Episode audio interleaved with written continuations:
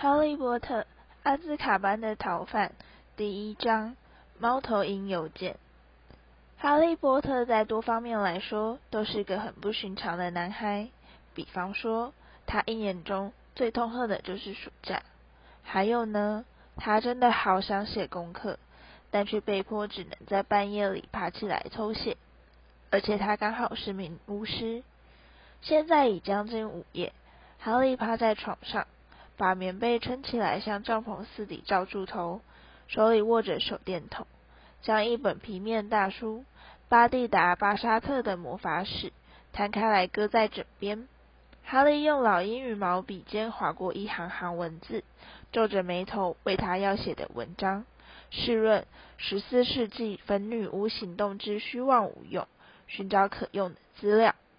笔尖在一段看来可能有用的段落前停下来。哈利推推眼镜，把手电筒凑到书前，开始阅读。不会魔法的人俗称麻瓜，在中世纪时期特别畏惧魔法，但却不善于辨识真伪。即使麻瓜能在极罕见的情况下抓到一名真正的女巫或是男巫，焚烧这种刑罚对他们来说仍是毫无用处可言。这名女巫或是男巫只要是一个最简单的动火咒。就可以一面假装痛的尖叫，一面享受那种轻柔酥麻的感觉。事实上，怪人温德林就是因为太喜欢被烧，因此才故意假扮各种不同的面目，让自己被抓了至少四十七次之多。哈利咬住笔，把手摊到枕头下，取出他的墨水瓶和一卷羊皮纸。他小心翼翼地慢慢扭开墨水瓶盖，用笔沾了一点墨水，开始写他的文章。但他每隔一段时间就会停下来倾听。要是让德斯里家的人在起来上厕所时听到他在偷写字的话，他大概就得在楼梯下的碗橱里度过整个暑假了。水拉树街四号的德斯里一家人，就是哈利为什么从来没喜欢过暑假的真正原因。威诺姨丈、佩妮阿姨和他们的儿子达利，是哈利在这世上仅有的亲人。他们全都是麻瓜，对魔法有着非常中世纪的看法。哈利死去的父母是巫师和女巫，但德斯利夫妇从未在家里提到过这件事。佩妮阿姨和威诺姨丈多年来一直怀抱着一个希望：只要他们尽可能地持续压制哈利，就可以完全除去除掉他的魔法劣根。但他们却愤怒地发现，这种做法已完全宣告失败。因此，他们现在成天提心吊胆，生怕被人知道哈利过去两年来有大半的时间都是待在霍格华兹魔法与巫术学校念书。德斯里夫妇近来顶多也只能在暑假一开始就把哈利的符咒课本、魔杖、大斧和飞天扫帚全都锁起来，并禁止他跟邻居们说话。拿不到符咒课本对哈利造成很大的困扰。因为霍格华兹的老师们开了一大堆的暑假作业，在该交的文章里面有一份特别难写的环桶水报告，是哈利最不喜欢的老师史内普教授出的功课，而这位老师一定很高兴能找到借口罚哈利整整一个月的劳动服务，因此哈利只好在假期开始的第一个礼拜就想办法找机会动手，当威农一丈，佩妮阿姨。和达利到前院去欣赏威诺影帐公司派给他的新车时，引擎声开得超大，好让全街的人都能注意到他的风采。哈利就赶紧利用这段时间，偷偷溜到楼下，撬开楼梯下碗橱的锁，抓了几本课本，藏到他的卧室里面。只要他小心点，别让床单沾到墨水，德斯里一家就永远也不会发现他偷偷在晚上学魔法了。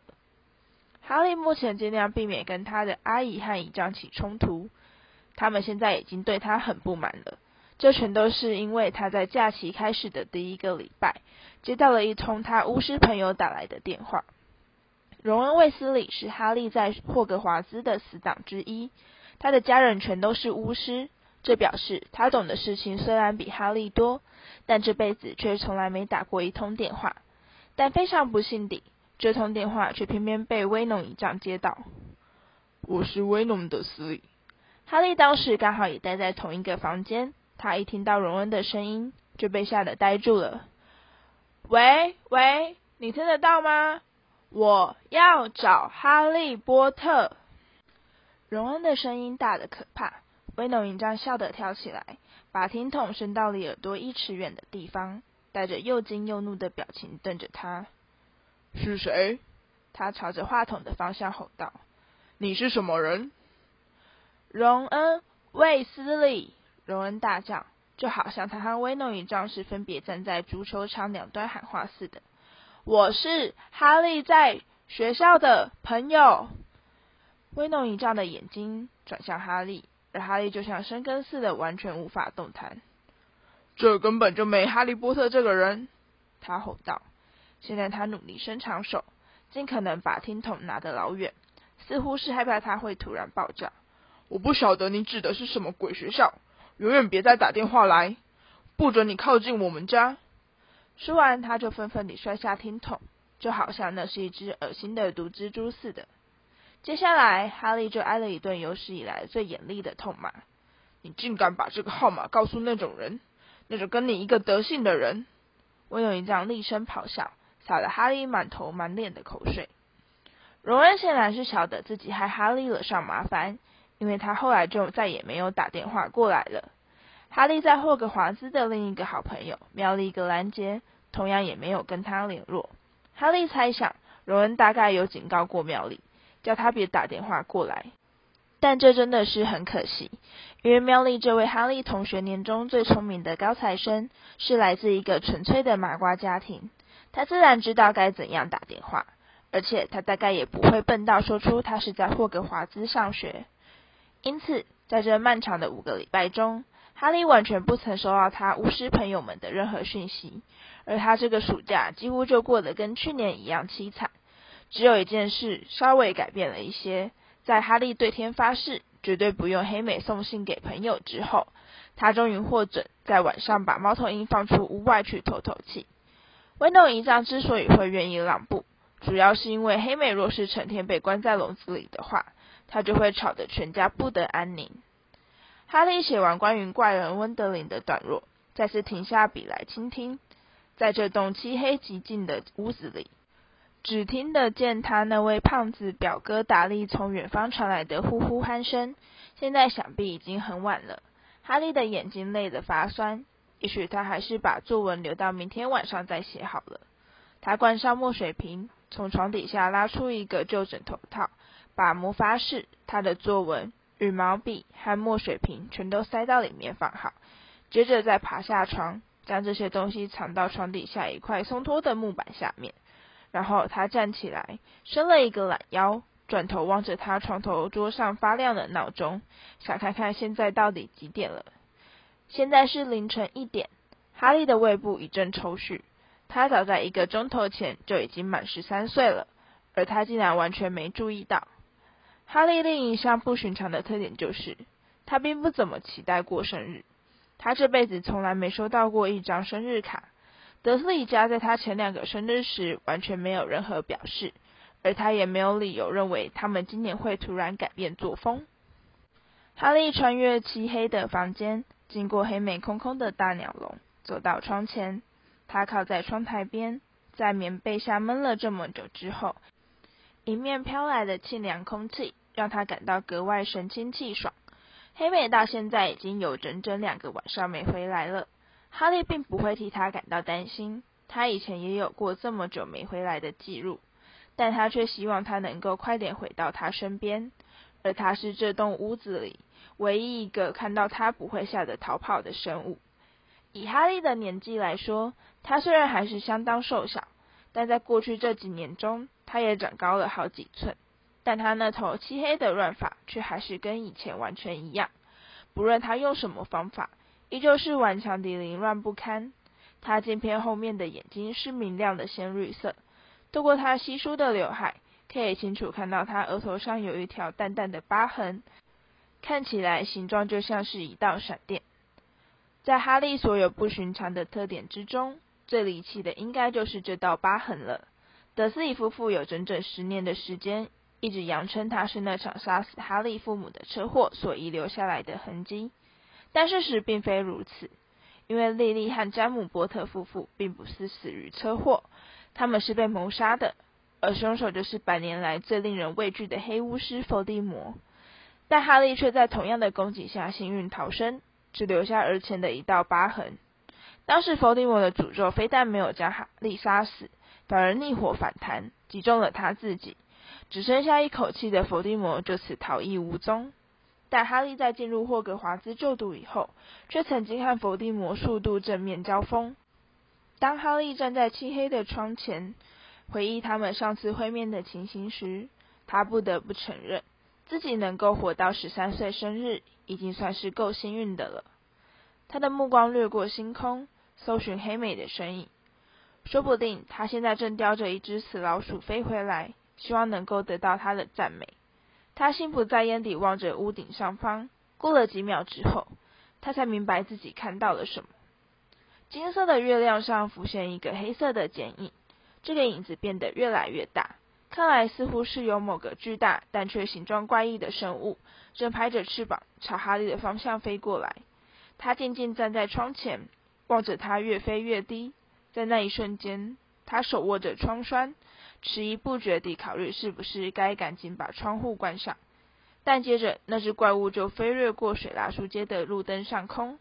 哈利终于认出那是什么东西，于是他连忙闪到一旁。三只猫头鹰从窗口飞进来，其中两只抓着另外一只显然已失去知觉的同伴。它们扑通一声降落在哈利床上。中间那只灰色的大猫头鹰猛然往前一栽，一动也不动地躺在床上。它的腿上绑着一个大包裹。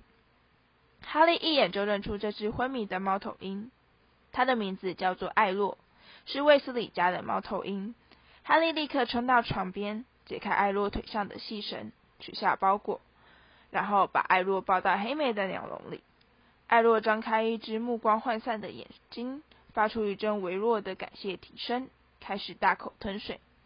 哈利回到其他两只猫头鹰身边，其中那只大雪橇就是他的黑妹，他腿上同样也系着一个包裹，露出一副很得意的模样。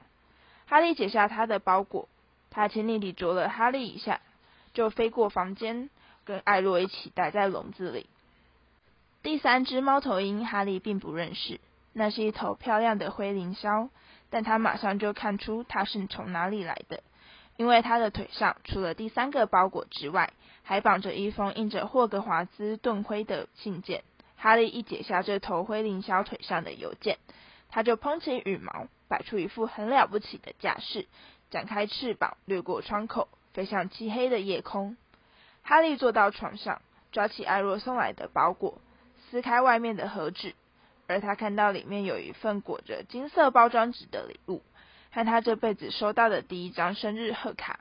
他用微微颤抖的手打开信封，从信封里面掉出了两张纸，一封信和一张简报。这张简报显然是从魔法世界的报纸《预言家日报》剪下来的，因为上面那张黑白照片里面的人全都在动。哈利拾起简报，将它摊平，然后开始阅读。魔法部员工抽到大奖，魔法部麻瓜人工制品滥用局主管亚瑟·卫斯理于日前赢得《预言家日报》年度金加龙抽奖活动的首奖。心情愉快的卫斯理先生对《预言家日报》表示：“我们准备用这些金币到埃及去过暑假。我家的大儿子比尔在那里工作，替古灵阁巫师银行担任解咒师。”卫斯理家预定在埃及停留一个月，并将于霍格华兹新学年开始前返回英国。目前，卫斯理家有五个孩子皆在该校就读。哈利望着那张会动的照片，当他看到卫斯理家的九个人站在一个巨大的金字塔前，而且全都在激动地朝他挥手时，他的脸上忍不住泛出微笑。矮胖的卫斯理太太，高大秃头的卫斯理先生。六个儿子和一个女儿，全都有着，但黑白照片上并看不出来火红的头发。高瘦细长的荣恩站在最中间，他一手搂住他的小妹金妮，肩上趴着他的宠物老鼠斑斑。哈利想不出还有谁会比非常善良却也穷得要命的卫斯理家更应该赢到一大堆金币。他捡起荣恩的信，打开来阅读。亲爱的哈利。生日快乐。听我说，我真的很抱歉打了那通电话。我希望那些麻瓜没有太为难你。我问过我爸，他认为我不应该打仗。埃及实在是太棒了。比尔带我们参观所有的坟墓，而你绝对想不到那些古代埃及巫师对他们施了什么样的诅咒。我妈不肯让精灵走进最后一个坟墓，那里有一大堆怪里怪气的变种骷髅，身上长了好几个头和其他乱七八糟的玩意。全都是不小心误闯进来的麻瓜留下来的尸体。我真不敢相信，我爸居然会抽到《预言家日报》大奖，七百金加龙诶！这笔钱大部分都花在这次旅行上了。不过他们今年会替我买一支新魔杖。哈利自然忘不了荣恩的旧魔杖是怎么折断的。当时他们两人一同驾着飞车飞到霍格华兹，结果却撞到了一棵校园中的大树。我们会在开学前一个礼拜回来。到时我们会上伦敦去买我的魔杖和大家的新课本，有可能在那儿跟你碰面吗？千万别让那些麻瓜影响你的心情，想办法到伦敦来吧，荣恩。P.S. 派系当上男学生主席了，他在上礼拜收到通知。哈利重新瞥了照片一眼，升上七年级的派西将在霍格华兹度过最后一年。照片上的他看起来格外的志得意满。他整齐的头发上俏皮地歪着一顶已别上男主席徽章的土耳其帽，鼻梁上的角质框架眼镜在埃及阳光下闪闪发亮。哈利转向他的礼物，动手拆开外面的包装，里面是一个看起来像是迷你玻璃陀螺似的东西，下面放了一张荣恩写的便条。哈利，这是一个袖珍测监器，要是他附近出现任何不可信赖的人。它就会开始发亮旋转。比尔说它是专门卖给巫师观光客的垃圾，一点也不可靠。因为昨天吃晚餐的时候，它动不动就开始发亮。但他不晓得，弗雷和乔治偷偷在他的汤里放了几只甲虫。拜了，荣恩。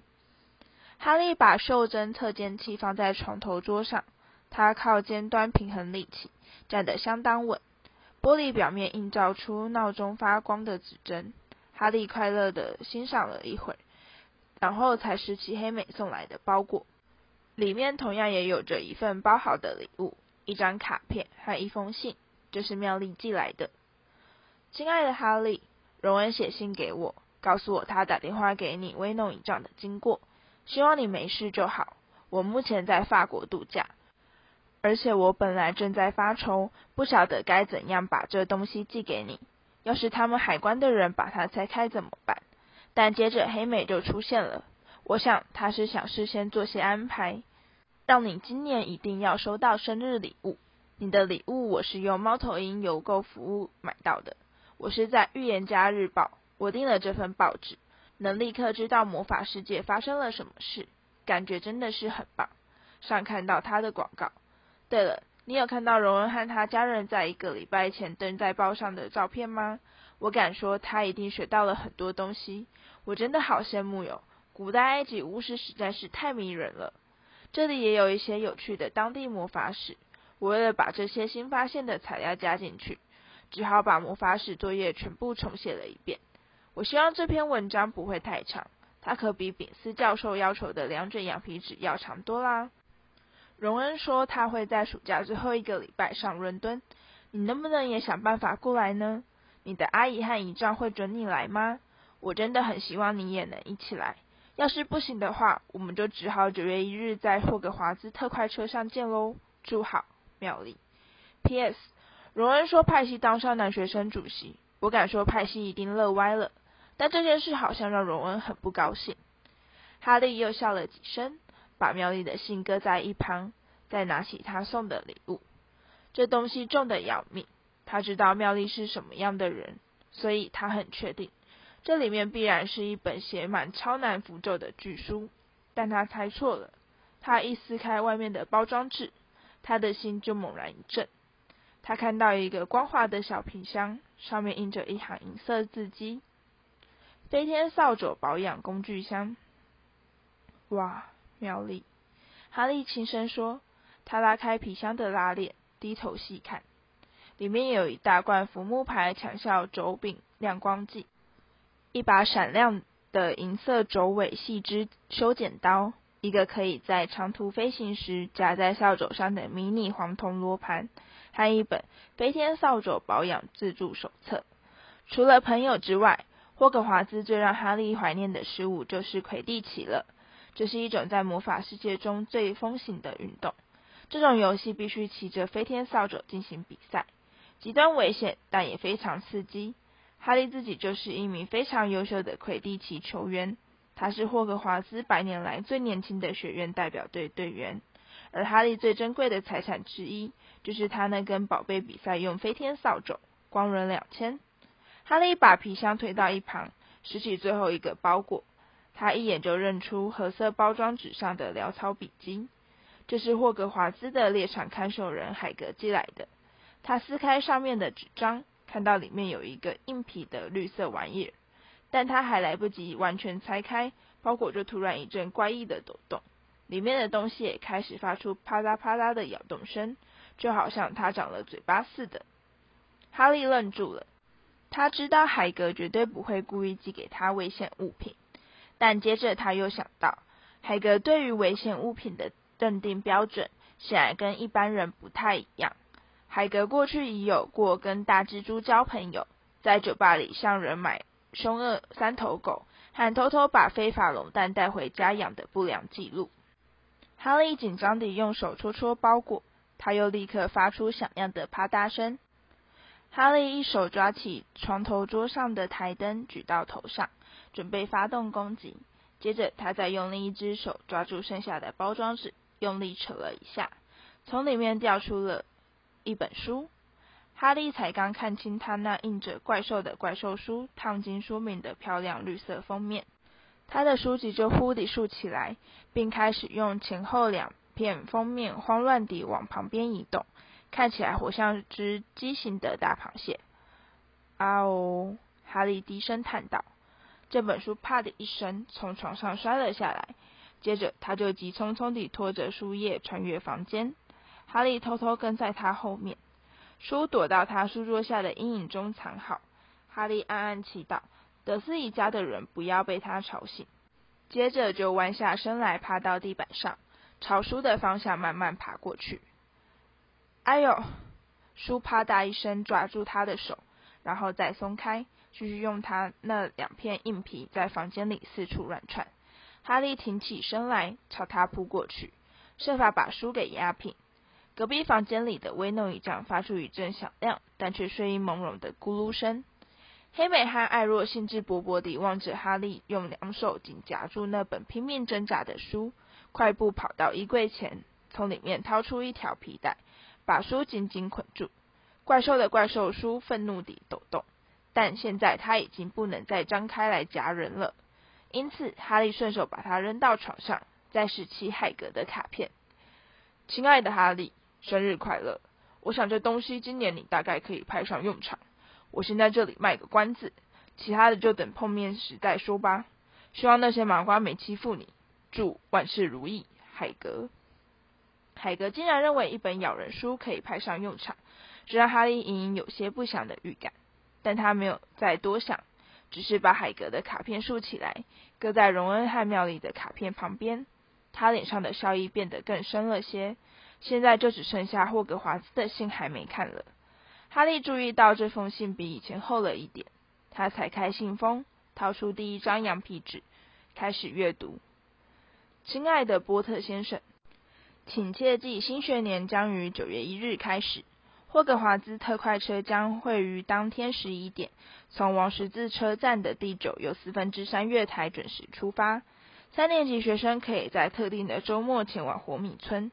请将随信附上的同意书交由你的父母或是监护人签名，随信再附上一份今年的教科书单。您诚挚的副校长麦教授。